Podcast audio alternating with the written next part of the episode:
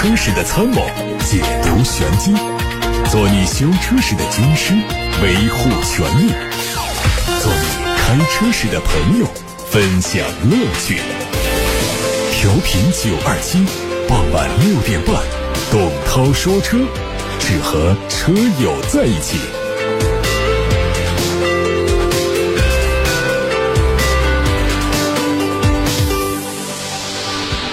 各位晚上好，欢迎听董涛说车，关注今天的汽车新闻。我们刚刚从经销商处获得了奔驰 G 五百智研特别版的售价信息，官价是两百一十万八千八，目前已经开始接受预定，限量只有五百台，将在六月底正式上市，随后在八月份推出二零二一款 G 五百普通版。特别版延续了 G 级的方盒子造型，采用了哑光石英红色的油漆，配备了夜色组件，从外后视镜上还有。备胎罩以及保险杠上都能看到哑光的黑色，搭载的动力是 4.0T V8，匹配 9AT 变速器，配备有三把锁的全时四驱。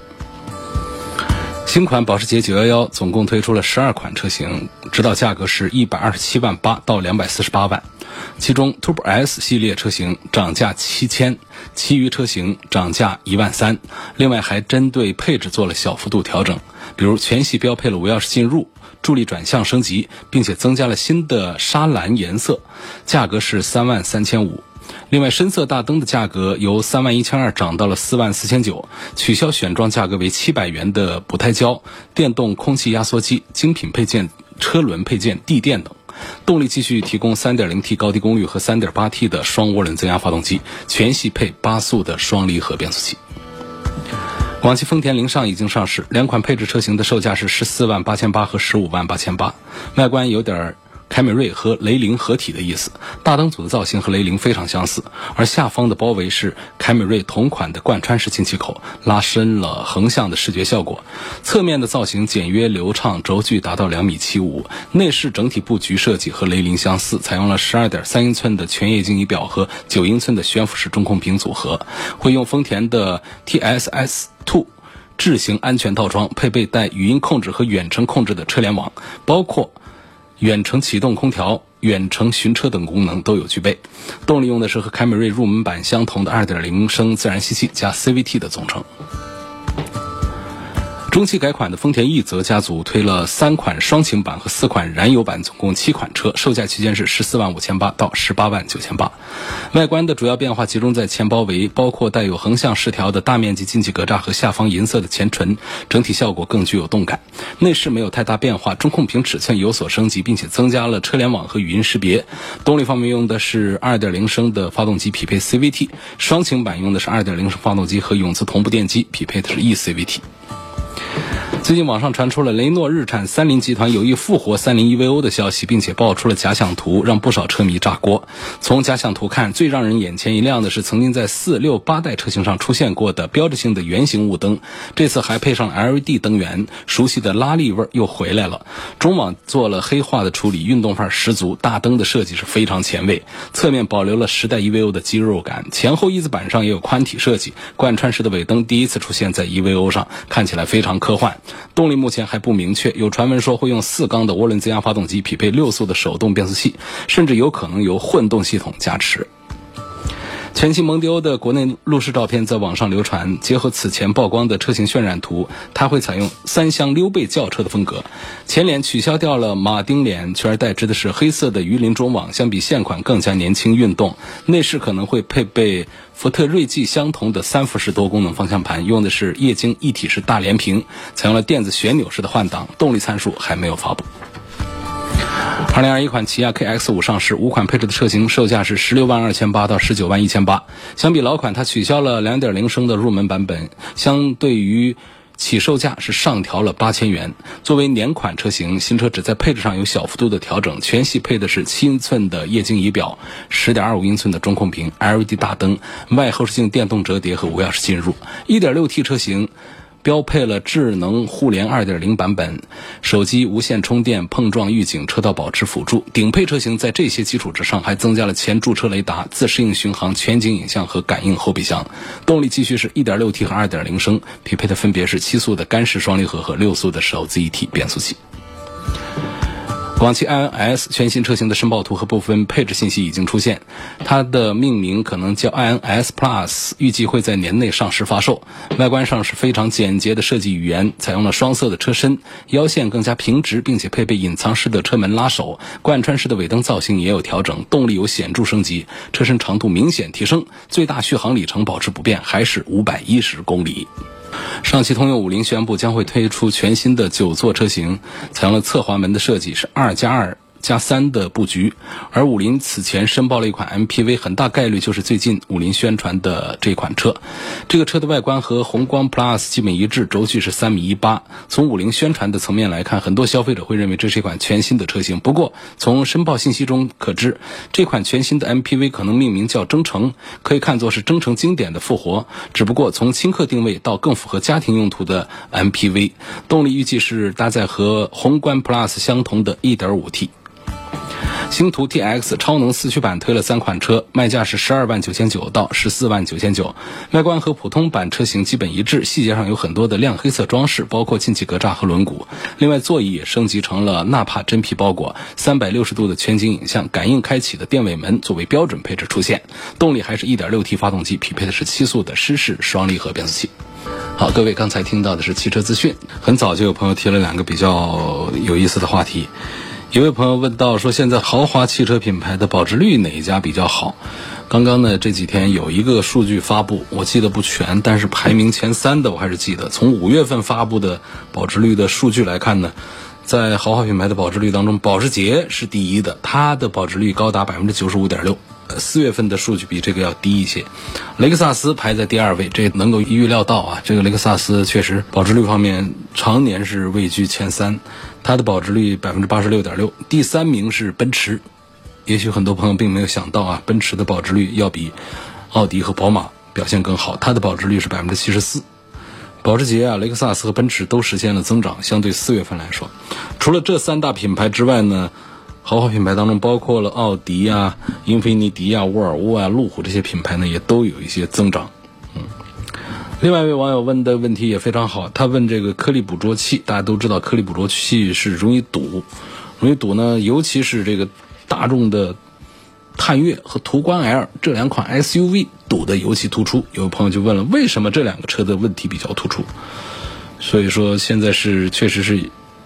演化的越来越激烈的矛盾啊，消费者都认为这是个问题，但是厂家现在也没有出一个方案来解决它。呃，大家谈之色变呢，就因为这个颗粒捕捉器呢，有一个致命的弱点，日积月累，它会堵，导致排气不畅，发动机不能正常工作，动力减弱，油耗升高，成倍数的升高，八升油平常是八升油的百公里，它可以升到二十多升油。那这是个什么原理呢？我在节目里也说过多次，这是因为颗粒捕捉器它有一个再生一个环节，就是自生自己清洁自己的一个再生环节，它需要保持很高的工作温度。那么在室内走走停停的低速的短途的驾驶工况之下，工作温度不够，它就没有办法再做被动的再生，久而久之呢，颗粒物的浓度就会越来越大，就堵了。好，那么说。为什么要加这个东西呢？我不加行不行啊？是因为我们国家的排放标准国六 B 啊，它非常的严格。当我们发动机改造的技术到了顶之后，实在找不到好的办法的时候呢，颗粒捕捉器是一个非常有效的解决方案。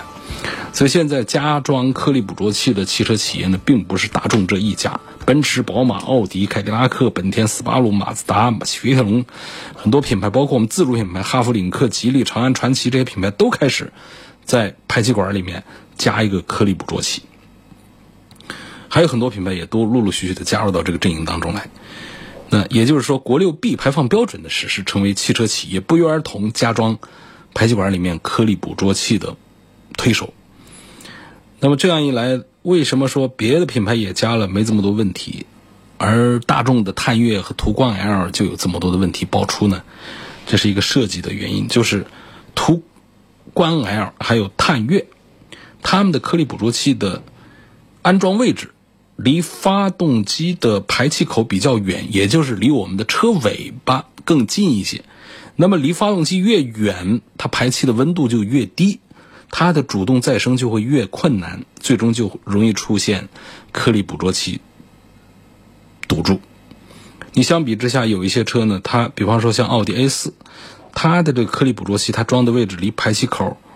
呃，它比较近，也就是离发动机比较近，这个地方的温度高，它的堵塞问题反馈就比较少。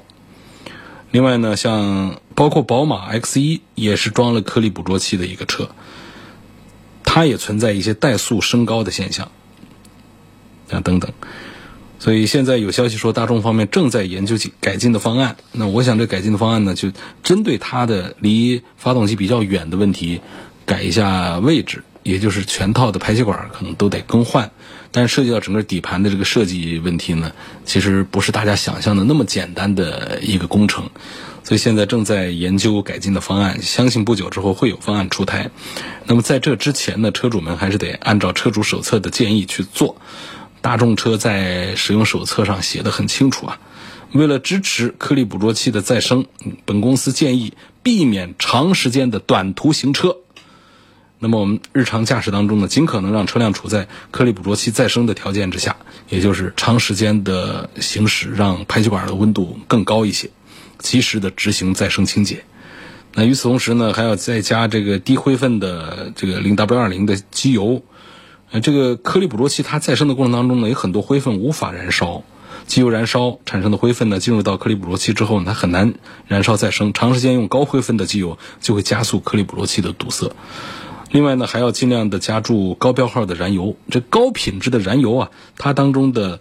呃硫啊、磷啊杂质的含量少一点，它也可以有效的防止颗粒捕捉器的再生。说新款的探岳呢，已经明确建议加注九十八号的汽油。相信这些信息呢，对于我们正在开带着颗粒捕捉器的车型的车主们来说呢，是有一些参考的价值的啊。王先生问：新款汉兰达的车尾门是树脂，也就是塑料的，价格是二十八万元起步，是否值得买？它的竞争车型冠道什么时候会出油电混动或者是插电版本？首先说车尾门这个用塑料呢，这其实不影响什么。呃，因为这是作为一个覆盖件，没必要用钢的。车身的重量减轻之后呢，对车还是有好处。不管是引擎盖啊，还是车尾门呐，包括翼子板呢，其实不用钢材不是个问题啊。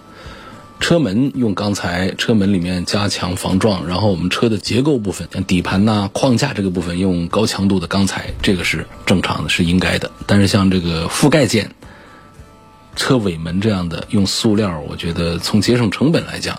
厂家节省成本呢，我们消费者这儿呢，应该说多数也是会受益，它的车价也会低一点嘛。它实在是不影响什么啊。那么关于它的竞争车型冠道什么时候会出油电混动或者插电版本，不管是冠道还是 URV 啊，目前确实我们没有听说加这个油电混动插电版本，没有听说，应该好像是没有这样的规划给他们吧，因为这毕竟不是本田的主销产品，他们主销的产品呢。就还是 CRV 啊、皓影这样的车，而这些上量的车呢，他们都已经推出了。实际上呢，在冠道在他们身上来加装这个油电混合或者插电版本呢，其实对于本田的工程来说，不是一件麻烦的事儿。只是他们从产品的规划当中呢，目前还没有排上，也不一定没有排上日程。反正我们媒体现在、公众现在还没有得到这方面的一些准确的信息。也许说不准啥时候就突然就推出来了，因为这对于本田来说不是难事。一家六口人想买个三十多万的 SUV，希望从实用性、后期省心度方面对比一下丰田汉兰达和凯迪拉克的 XT 六。三十多万元的 SUV，实用性、省心程度显然是丰田汉兰达优先啊，优先于凯迪拉克的 ST 六。实用性啊，省心呐，这一直是日系车的长处，不是美系豪华品牌的优点。从驾驶感受、性价比、后期保养方面对比一下，思域的次顶配和别克君威的1.5升的排量的车，驾驶感受上讲呢，很多朋友把思域啊，还是作为心目当中的一款经济型的十几万块钱开起来比较爽的一个产品在看待。我觉得这个没有问题，确实对比一下。呃，卖得好的卡罗拉和轩逸来说呢，思域这个方面确实是有优势。可是你拿它来跟一个 B 级车，跟别克的君威来做对比驾驶感受的话，我觉得思域就占不到什么便宜了。呃，实际驾驶过程当中，美系车就是低端的紧凑型的这种除外，它的 B 级车，包括它的 SUV、MPV 这些，其实驾驶感受都还是比较厚重的啊。而且呢，从一个 B 级车来说，它的价格优惠完了之后呢，其实跟个思域的顶配比呢，价格是差不多的。这种情况下，我觉得论性价比也还是别克的君威呃是要强一些的。啊，后期的费用当然是本田的要便宜一些。不过在这里呢，还是要提醒一下呢，这别克君威的 1.5T 的发动机呢，其实它的动力呢也还是够用，但是它配这个九速的手自一体的变速箱，这个变速箱的口碑不大好，这是要提醒叶先生关注的一个点。所以，总之呢，在这两个产品思域的顶配和君威的 1.5T 之间呢，我还是从你的需求、驾驶感受、性价比、后期保养方面啊，综合来推荐的话呢，我赞成君威要多过于思域的顶配。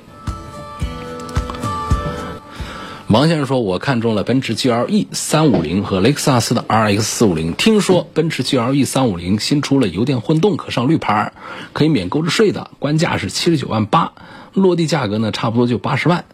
雷克萨斯的 RX 四五零呢，落地价格七十多万。那他问到这两款产品性价比该怎么说啊？从性价比方面考虑，我到底是应该选谁？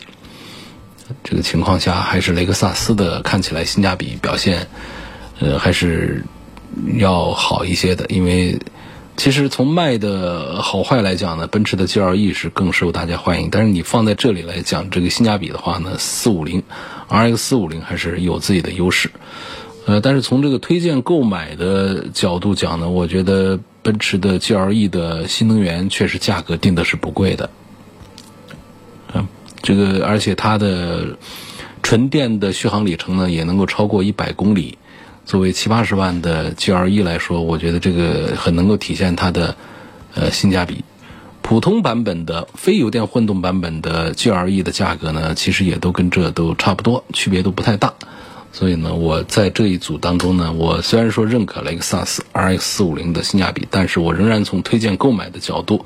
赞成了免购置税的能上绿牌的油电混动的奔驰的 GLE。三五零，现在我们看到来自八六八六六六六六新的话题。张先生说，保值率、性能、油耗方面对比一下 CRV 的汽油版和混动版该怎么选？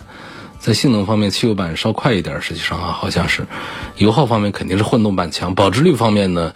插混和纯电的都赶不上我们的汽油版本。汽油版本目前的保值率还是要更好一些的。向先生说，探岳的三八零，还有凯迪拉克的 XT4。说这两个车呢都是 2.0T 的涡轮增压机器，谁的动力好一点？简单问就是谁的提速会快一点？这个单向的指标啊，嗯，三八零呢用的这个动力呢就是高功率的 2.0T。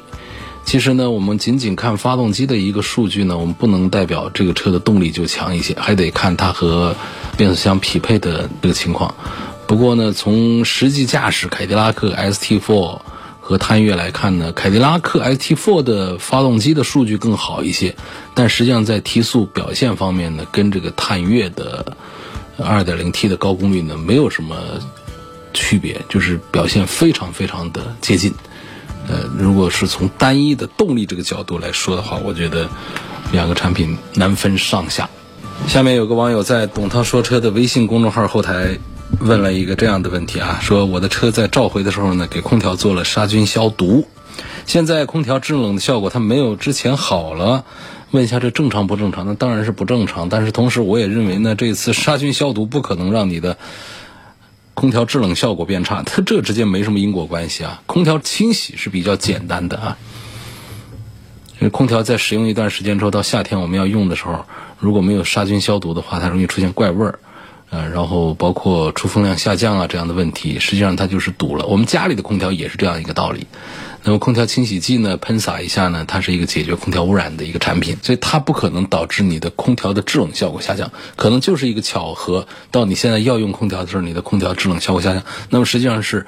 雪种可能现在还是有一些缺失，需要补充一下。说在荆门出现了一个超速，希望在武汉处理，问这个事儿怎么办？还问。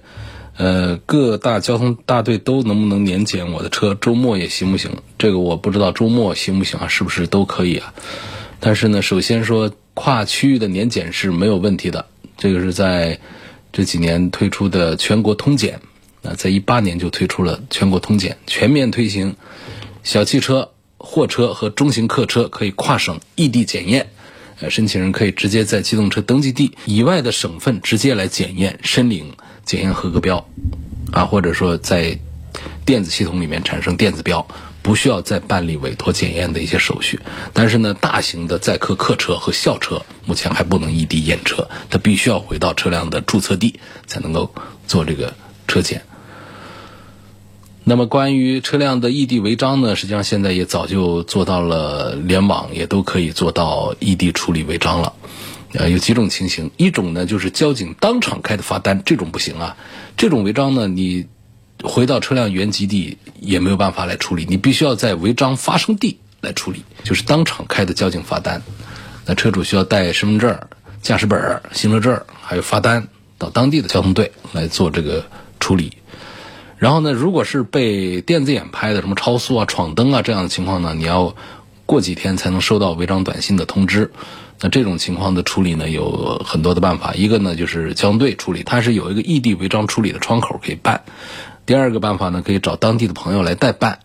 但是有的省市的交管部门他不接受代办啊，所以这个委托朋友代办之间要了解清楚。还有，如果只罚款不扣分的话。全国的很多地方呢，它是可以在邮政代缴罚款的，就是全国联网的邮政，任何一个邮局都可以代缴这个罚款啊。但是分儿解决不了啊。另外呢，就是网上车管所，但是前提是你要做一个实名的认证。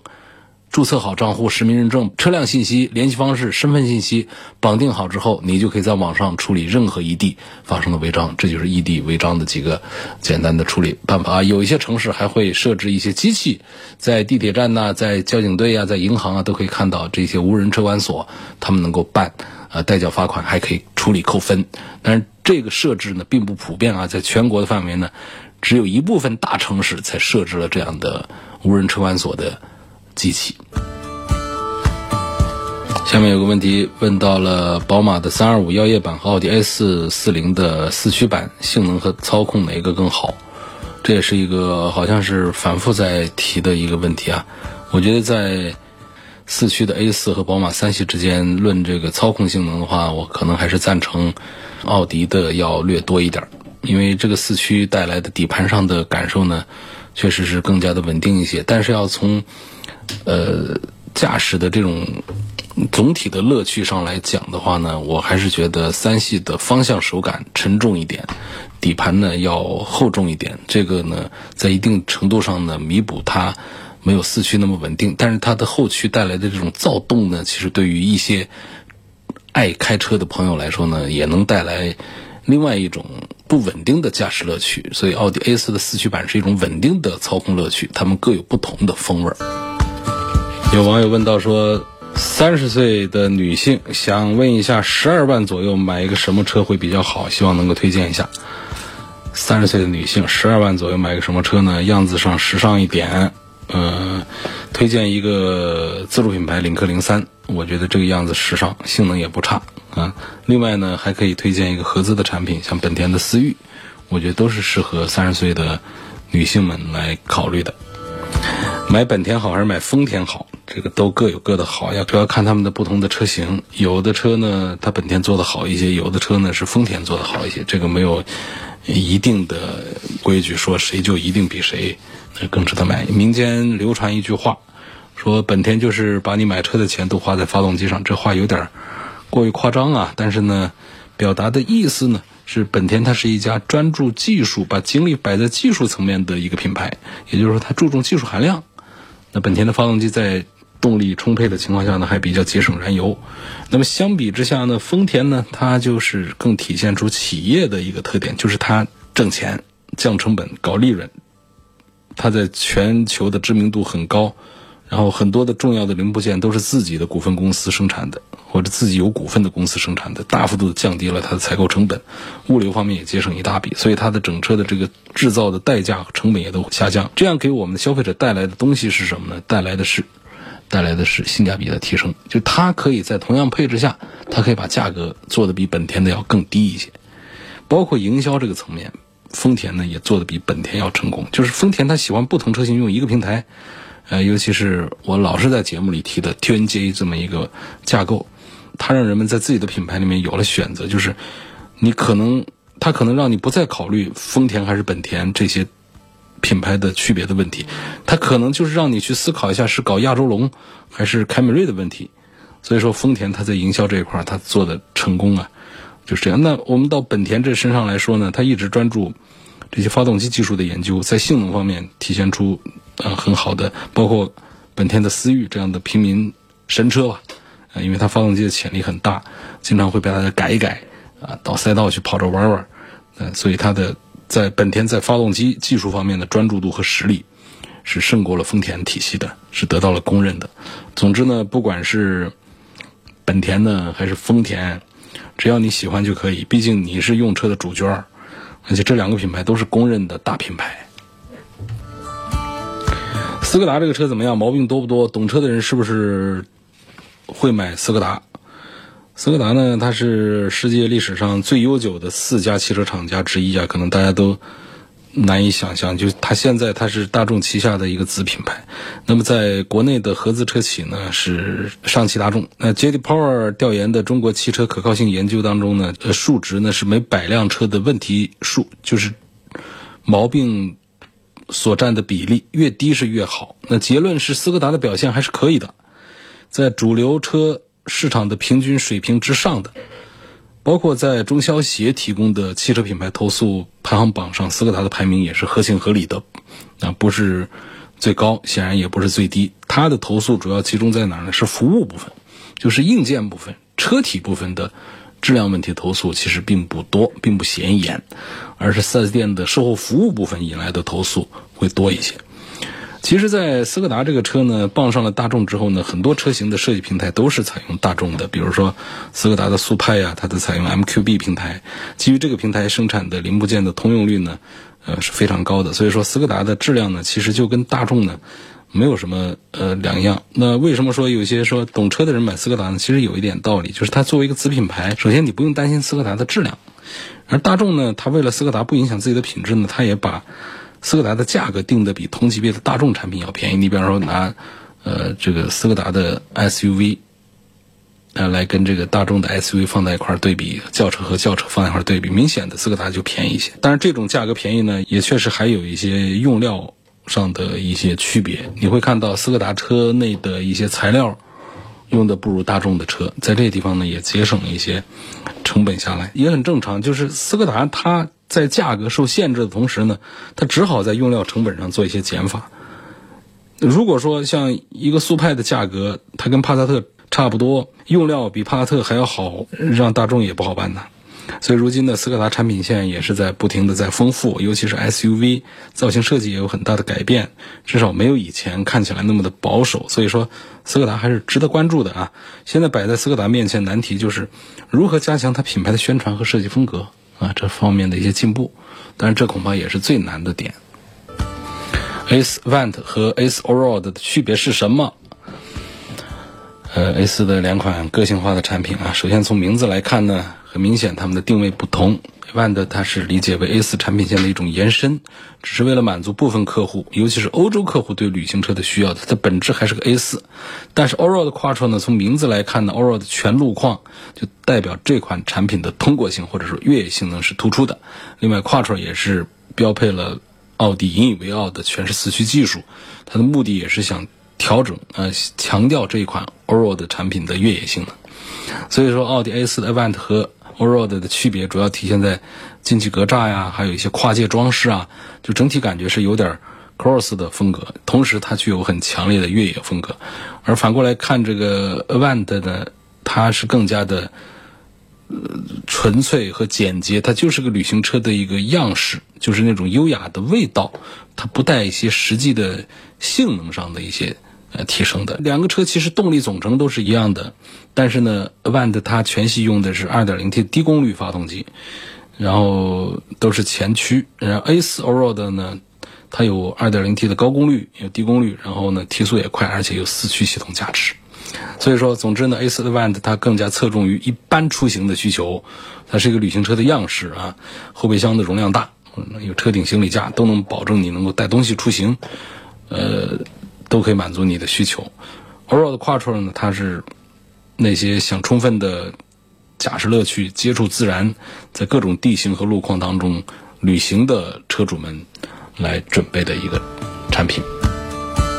有位网友在八六八六上给我留言说：“我要实名举报一家黑企业！我在汉口北买个车，买车贷款收了六千五百块钱的手续费，还压了四千三百块钱押金，说好是还完了贷款就退押金，现在还完都过了四个月，一直找理由扣着我的押金。我去办解押呢，发现很多人跟我遭遇一样，所以我要举报曝光他们，以免更多人上当受骗。这是一个老话题了，这十几年来这种投诉从来没少过。”这种搞贷款的这种公司呢，应该说多数都还是好样的，但是确实有一些呃投机分子，他当手里拿个几百个这样的押金之后呢，他就想动心思把公司注销掉，再开一家，这样呢前面的押金呢你就找不到人退了，因为押金的金额本身都不大，都几千块钱。有的人一看这公司倒闭了，懒得找这个麻烦了，也就放弃了。就利用了这种心理，这些年来有大量的这种搞这个贷款的这样的公司啊，他们骗大家的押金，包括这个搞手续费啊，骗押金。你想一个押金如果是五千块钱的话，十个是五万，百个就是五十万，他来一千个就是五百万，他不等到一千个，他就会动歪心思把公司注销掉。就这样的公司就很多，这这提醒大家。我们为什么讲，就是大家在买车的时候，还是呃要找正规的大店子来办这样的呃贷款的手续呢？就是这当中确实是会有一些风险，不仅仅体现在我们算账的时候，有时候账给你算的明明白白的，可是到了几年之后，贷款还清之后呢，那点押金呢，你可能就要不回来。前面好容易还价还的一点优势呢，到后来全都给搭进去，划不来。而且这种事儿呢。你说去曝光呢，他根本就不在意你的曝光，因为他从一开始的设计就是要冒这么一个险来做这个事情，并且做了很多的铺垫和防火墙，实际上是很难办的一件事儿。你就投诉到媒体来，这十几年，你说我们该接了多少这样的？你很难把一个装睡的人弄醒，你很难把一个倒闭的公司还能够找他要出四千三百块钱的押金来，就这么一种现状了。